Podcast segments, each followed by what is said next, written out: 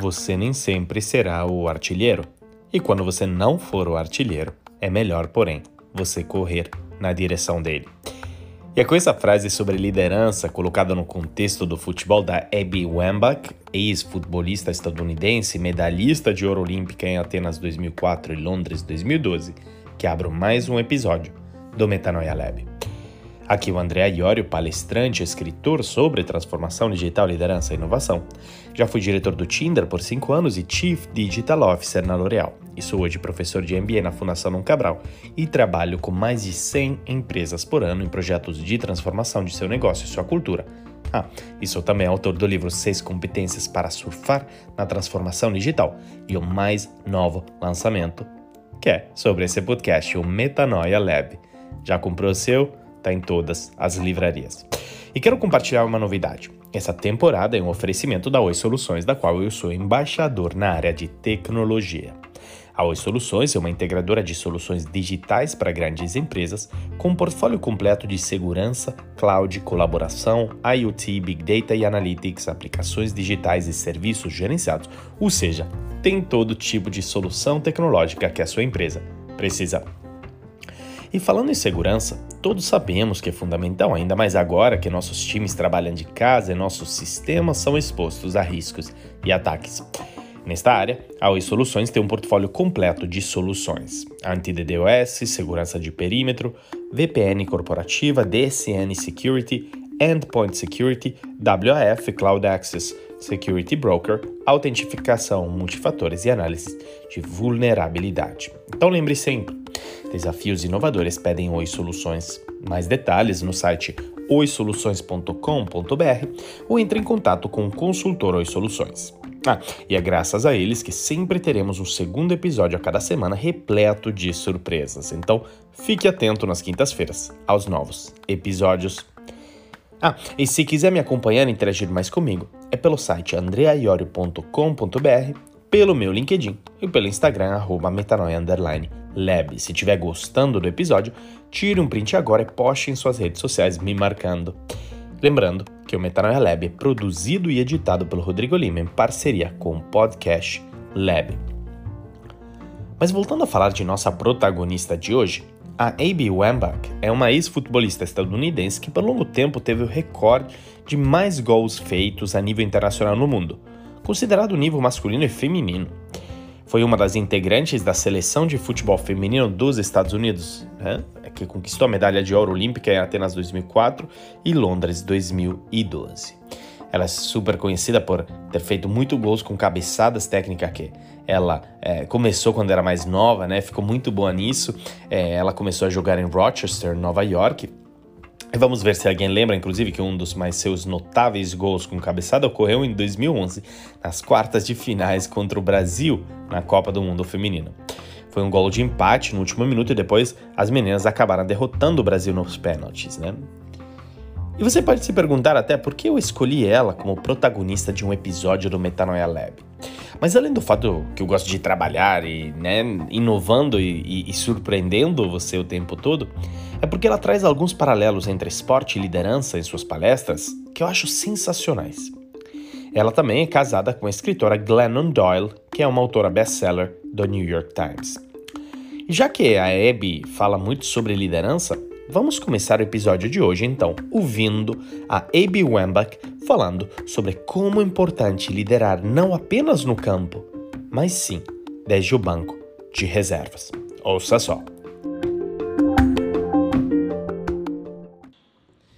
Imagine this. You scored more goals than any human being on the planet, female or male. You've co captained and led Team USA in almost every category for the past decade. And you and your coach sit down and decide together that you won't be a starter in your last World Cup for Team USA. So that sucked. You'll feel benched sometimes too. You'll be passed over for the promotion, taken off the project. You might even be finding yourself holding a baby instead of a briefcase, watching your colleagues get ahead. Here's what's important you're allowed to be disappointed when it feels like life's benched you. What you aren't allowed to do is miss your opportunity to lead from the bench. During that last World Cup, my teammates told me that my presence, my support, my vocal and relentless belief in them from the bench is what gave them the confidence they needed to win us that championship. If you're not a leader on the bench, then don't call yourself a leader on the field. Imagine isso. Você fez mais gols que qualquer outro ser humano no planeta, homem ou mulher. Você foi co-capitão do time dos Estados Unidos em toda a categoria na última década. E você e o seu coach decidem juntos que você não vai ser titular na sua última Copa do Mundo representando o time dos Estados Unidos. Foi bem ruim. Você vai se sentir deixado ao lado às vezes também, porque vai ter alguém te ultrapassando para aquela promoção, você vai ser tirado daquele projeto. Você pode até se achar tendo um bebê nas mãos em vez do que uma pasta de seu trabalho olhando para seus colegas passando na sua frente. Aqui que é o importante. Você tem a permissão de se sentir desapontada quando a vida te coloca no banco de reservas, mas o que você não tem permissão é deixar ao lado a oportunidade de liderar desde o banco. Durante aquela última Copa do Mundo, meus colegas de time me disseram que minha presença, meu suporte, minha confiança vocal e constante desde o banco foi o que lhe deu a confiança que precisaram para ganhar aquele campeonato. Se você não é um líder no banco de reservas, então não se chame de líder no campo.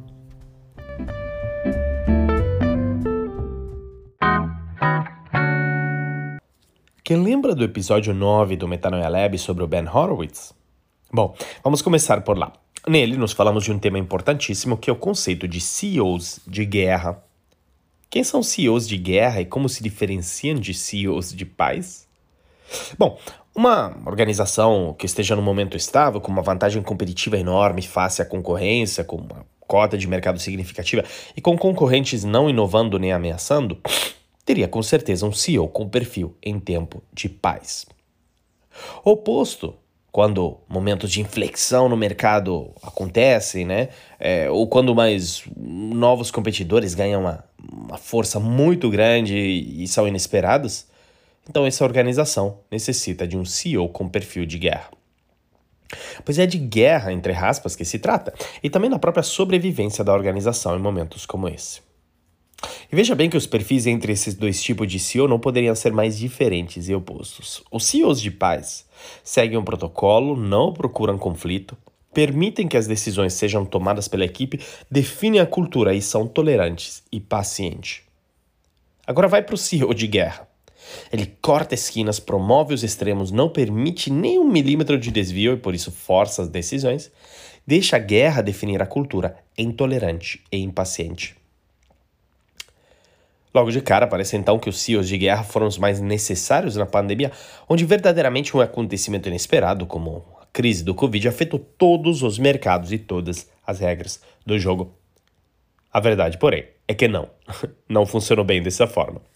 O colunista do Financial Times, Andrew Hill, em um artigo famoso bem no começo da pandemia, disse que o risco de ter executivos de guerra, entre aspas, no comando da empresa é que eles podem ser imprudentes demais e assumir posições rígidas demais. O que é importante aqui então entender que nem sempre o líder precisa ser imprudente, assumir risco e se expor, mas precisa também aprender a liderar desde as trincheiras, entendendo que liderança acontece muito pelo exemplo, não apenas mandando os outros fazer o que ele acha importante, e que não é garantia que os outros achem importante também. Veja bem, no livro Wolfpack da A.B. Wambach, ela diz algo bem interessante. Ela diz: liderança não é uma posição a ser conquistada, é um poder a ser reivindicado. Liderança é o sangue que corre em suas veias, nasce em você. Não é privilégio de poucos, é direito e responsabilidade de todos. Líder não é um título que o mundo dá a você, é uma oferta que você dá ao mundo. Ou seja, você não é líder se você é apenas o artilheiro ou capitão, porque o coach deu esse cargo para você, mas é você que, independente da sua posição, tem a responsabilidade de exercitar a sua liderança. Eu acredito muito nisso em minhas palestras, o tema de liderança digital é muito requisitado. E uma das coisas que explico muito claramente para todo cliente é que esta palestra não é apenas para alta diretoria, mas pode ser sim aplicável a todos, pois eu acho que qualquer um pode exercitar a liderança na empresa. Mesmo um jovem aprendiz, o estagiário que pode ser um líder de pensamento, ou, ou thought leader em inglês, na medida que contribuir com pontos de vista diferentes e interessantes sobre, sei lá, o uso de mídias sociais e a gestão de influenciadores, que pode ser algo que os líderes no papel mais experientes podem não perceber. Um vendedor é líder de quê? Bom, de sua carteira de clientes, caso ele não tenha um time. E assim por diante, a minha lógica é que qualquer um deve exercitar a liderança que está dentro de si para influenciar os outros de forma positiva. Agora, quando a gente chega nos dias de hoje, o desafio é exercitar uma liderança em um cenário tão ambíguo é imprevisível, não é? Ainda mais porque, como falamos no episódio do Metanoia sobre a Amy Edmondson em 51, nestes cenários todo mundo olha para o líder em busca de respostas mesmo que ele não as tenha. Por isso, segundo a Korn Ferry, a empresa de consultoria de gestão líder no mundo, tem seis passos a seguir para uma boa liderança em tempos de crise. Primeiro, antecipe, prevendo o que está por vir. Dois, navegar, correção de curso em tempo real, fundamentalmente. Terceiro, comunique-se continuamente. Quarto, ouça o que você não quer ouvir ainda mais, né? Quinto, aprenda. Aprender com experiência para aplicar no futuro. E sexto, liderar, melhorando-se para levar os outros. Agora, permita-me de tomar a liberdade de discordar só um pouco do primeiro ponto, que eu chamaria de prepare-se em vez do que antecipe, pois sabem já que eu sou mais da teoria de que precisamos abrir mão das previsões e focar na preparação para múltiplos cenários. Mas esses seis pontos são fundamentais para você exercer a sua liderança no dia a dia, e como você viu, esses pontos não são de nenhuma forma só implementáveis por quem está no topo da hierarquia. Pelo contrário, são tarefas de todos os dias, mesmo de quem está no banco de reservas, mas desempenhando um papel fundamental a dar seu apoio, ao incentivar, ou até a lembrar que está aí para qualquer coisa que vier. O que é preciso então fazer em momentos de crise? E como bom líder que você precisa priorizar, né? O que, que você tem que fazer? Bom, aqui vão alguns pontos. O primeiro é comece na base da hierarquia de Maslow, ou seja, em uma crise você primeiro precisa ir na direção das pessoas onde elas estão, com sua cabeça, com seu coração, ou seja, suas necessidades mais básicas devem ser atendidas primeiro. E elas precisam se sentir seguros. Provavelmente ninguém está interessado em falar sobre o plano estratégico da empresa quando estiver preocupado, será com a própria saúde ou a saúde da própria família. Uma vez que estas necessidades básicas forem cumpridas, aí podemos retomar as conversas de negócio, não é? Segundo ponto é antecipe as consequências do terremoto, entre aspas, né? Assim como após um terremoto vem os choques secundários, em uma crise você deve se preparar para as consequências indesejadas do choque inicial do sistema. Por exemplo, o que aconteceria se as proibições de viagem se expandissem, o comércio diminuísse ainda mais, uma crise de liquidez se desenvolvesse assim por diante? Crie cenários e não descarte nenhum. Terceiro ponto, saber diferenciar o urgente de importante. Muitos líderes têm dificuldade em distinguir entre os dois e isso piora em crises. Mas não necessariamente o que é urgente é importante, e nem o que é importante é urgente, por isso precisamos saber diferenciar. E quarto ponto, não deixe ninguém para trás. Em uma crise, os líderes devem se conectar, motivar, inspirar os outros e mostrar compaixão genuína. No exército, por exemplo, os líderes colocam a segurança e o bem-estar dos outros antes de si mesmos. Isso revela uma mentalidade profunda de humildade e responsabilidade. Quem já leu o livro Os Líderes Comem por Último, do Simon Sinek? Porque nele ele fala justamente disso, do fato de que os militares de mais alto escalão esperam primeiro seus batalhões comerem para depois eles mesmos se alimentarem com sacrifício que os faz ganhar pontos diante suas tropas. Porque, de novo, pense bem. Pode bem ser que os militares de alto escalão não estejam na linha de frente, mas mesmo assim exercitam liderança desde o banco. Um diretor comercial pode talvez passar mais tempo no escritório do que no campo, mas mesmo assim tem que exercitar, exercitar esta liderança desde o banco. Só que tudo passa pelo exemplo. Se você não foi capaz de dar o exemplo, vai ser difícil liderar desde o banco. Veja o caso da Abe. Por que ela conseguiu liderar do banco na última Copa do Mundo? Porque ela já tinha ganho muita coisa para a seleção, inclusive dois ouros olímpicos. Óbvio que as meninas mais novas iam se sentir motivadas por sua liderança desde o banco. Agora já teria sido mais difícil se ela nunca tivesse ganho nada, não é? A mesma coisa aconteceu comigo na época do grupão. Assim que eu me juntei ao time como gerente comercial de BH, eu tinha zero respeito do meu time. Por quê? Porque simplesmente eu não tinha nenhum legado em termos de vendas e liderança, não tinha como demonstrar através do exemplo. Por isso, meus primeiros meses extrema, foram extremamente difíceis. Eu tentava compensar então a liderança com estilo de comando e controle. Já pode acreditar que isso não deu muito certo, não é? Foi apenas quando eu comecei a me envolver mais na parte comercial e conseguindo fechar alguns contratos importantes com clientes difíceis, na marra, me expondo, me colocando no jogo, que consegui ganhar o respeito da equipe e demonstrar o histórico que fez eu ter a chance de liderar desde o banco, na medida que dei um passo atrás no ano seguinte, me dediquei a assuntos mais estratégicos. Agora, uma coisa muito importante esclarecer é que essas conquistas passadas não podem virar algo que a gente esfrega na cara dos outros para sempre e não podem ser o nosso legado. Como assim você deve estar pensando? O meu legado é ser lembrado pelo que eu consegui, não é, André? Pois bem, a Abby Wambach não está muito de acordo com essa visão e ela expressa o ponto de vista dela na próxima frase, que é extraída de uma campanha que ela fez para Gatorade nos Estados Unidos. Ouça só. Forget me. Forget my number. Forget my name. Forget I ever existed. Forget the medals won, the records broken, and the sacrifices made. I want to leave a legacy where the ball keeps rolling forward where the next generation accomplishes things so great that I am no longer remembered. So, forget me. Because the day I'm forgotten is the day we will succeed.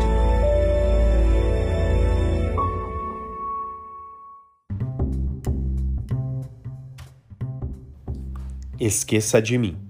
Esqueça do meu número, esqueça do meu nome, esqueça do fato que eu já existi. Esqueça das medalhas ganhas, dos recordes quebrados e dos sacrifícios feitos. Eu quero deixar um legado onde a bola continua rolando para frente, onde a nova geração alcança coisas tão grandes que eu não seja mais lembrada. Então me esqueça, porque no dia que eu for esquecida, é o dia em que ganharemos.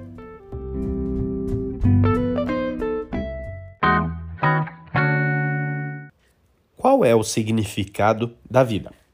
Bom, essa é a pergunta milenar que os seres humanos se fazem desde o começo dos tempos. Eu me faço ela de frequente e tenho a certeza que você se faz também, né?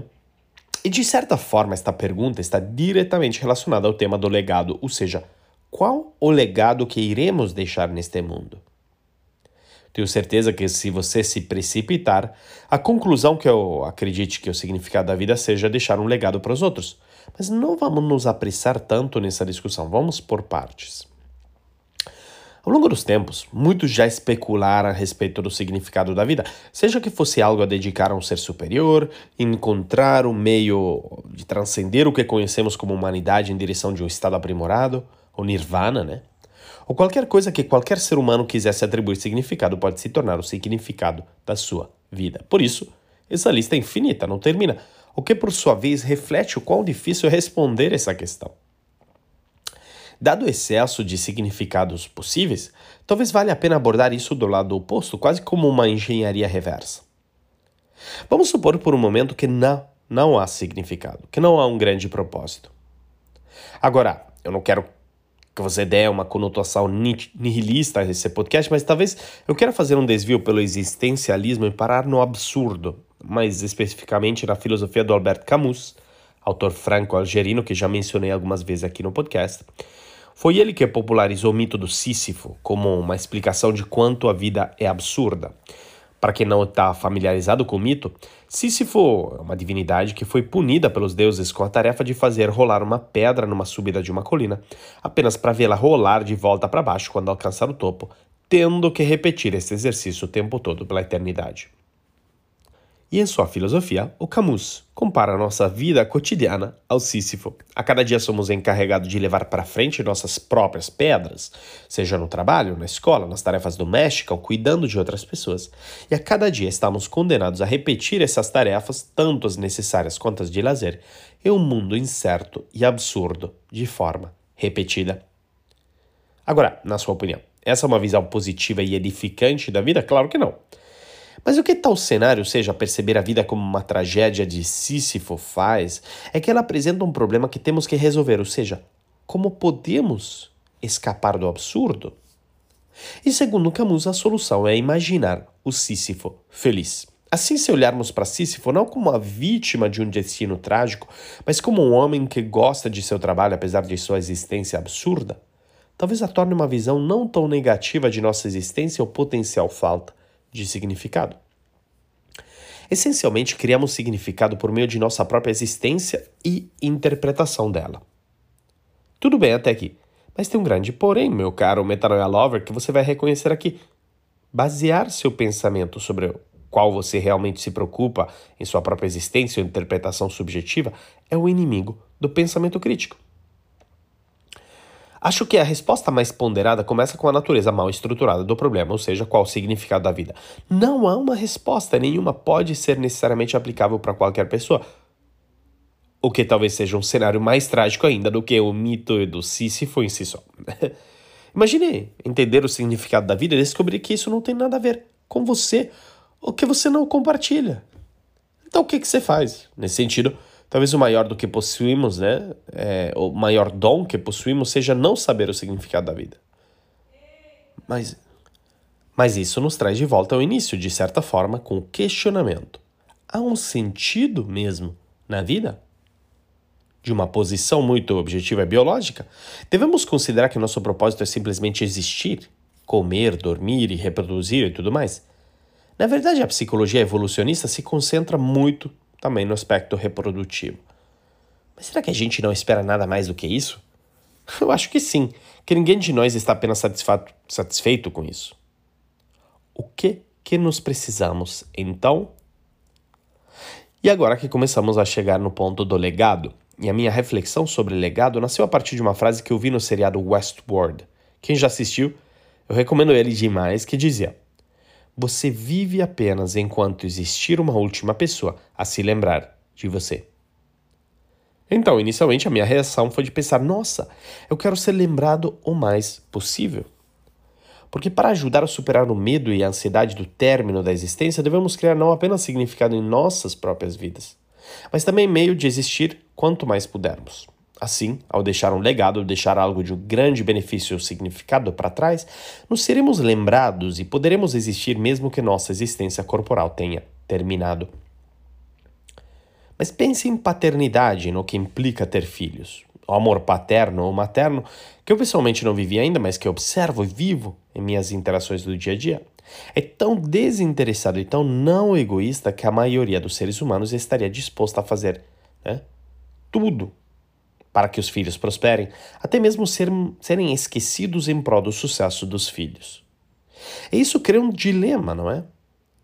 Mas é o dilema ou paradoxo justamente que a Abby Wambach menciona de forma provocatória na frase dela, onde ela diz que não quer ser lembrada.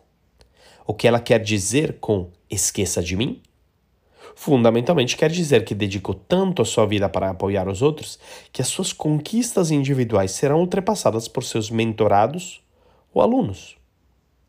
Pense na relação entre um coach de atletismo, por exemplo, que já foi corredor com recorde até hoje não superado e que está treinando algumas jovens promessas do atletismo. Obviamente, o seu objetivo é que um dos seus pupilos consiga quebrar o recorde dele, pois senão ele estaria apenas perdendo tempo e não desempenhando seu papel como treinador. Pense no Usain Bolt se tornando coach. Você acha que ele vai fazer de tudo para que ninguém de seus alunos vire tão bom a ponto de superar o recorde mundial de 9,58 segundos nos 100 metros? Não, isso não faria tão sentido. Se fosse, então ele viveria apenas sua aposentadoria como um cara ansioso torcendo para que ninguém o supere. Convenhamos, isso não é uma vida legal de se viver. Agora, essa discussão sobre legado nos leva a uma reflexão importante sobre os negócios. Muitas vezes nosso egoísmo nos leva a aposentarmos ou mudarmos de empresa justamente quando as coisas vão bem e sem deixar um sucessor.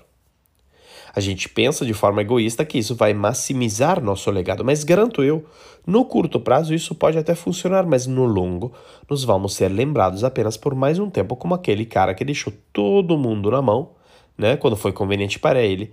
E no mais longo prazo ainda, inevitavelmente seremos esquecidos. Por isso são tão importantes os planos de sucessão e os programas de mentoria e iniciativas como essas, porque fazem com que o seu legado seja maior do que você e que você prepare o espaço para os outros prosperarem. O engraçado disso tudo é que quanto mais você deixar o seu ego ao lado e fazer de tudo para desenvolver os outros ao ponto deles serem mais lembrados do que você, é aí onde, paradoxalmente, você vai ser lembrado ainda mais. Como aquele cara desenvolvedor de pessoas e que deixou a empresa preparada para o futuro se sacrificando para o bem da empresa. Aqui eu trago dois exemplos opostos. Por um lado, o Darwin Smith, que foi o CEO da Kimberly Clark, que a transformou numa empresa líder na área de bens de consumo ao longo de duas décadas, ou fazendo de uma forma totalmente humilde e embaixo, né? e longe dos holofotes.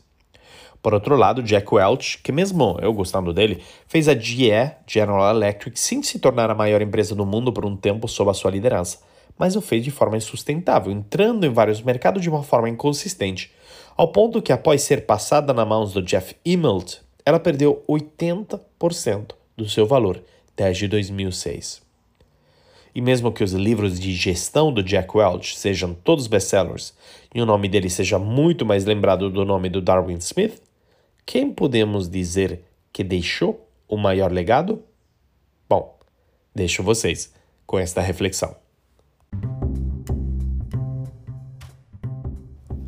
E quero encerrar esse episódio do Metanoia Lab com mais uma frase da A.B. Wambach que diz: Quando dizem que você é ridículo, você sabe que está no caminho certo. E bom, eu escolhi essa frase porque me lembra da frase do Jack Ma que diz: eu gosto de coisas bobas na medida que elas resolvam grandes problemas. E porque também ela expressa um ponto importante, ou seja, a necessidade de nos não pararmos diante do julgamento, ainda mais se negativo.